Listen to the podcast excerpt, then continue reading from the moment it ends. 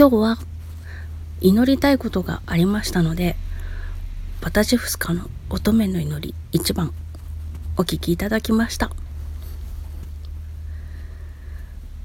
今日の私たちの祈りが叶いますように。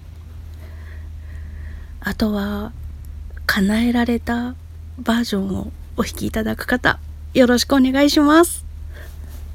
あそれと昨日のチャイコフスキーの「冬の朝」でロシアの冬の朝ってどんななんだろうとつぶやきましたところ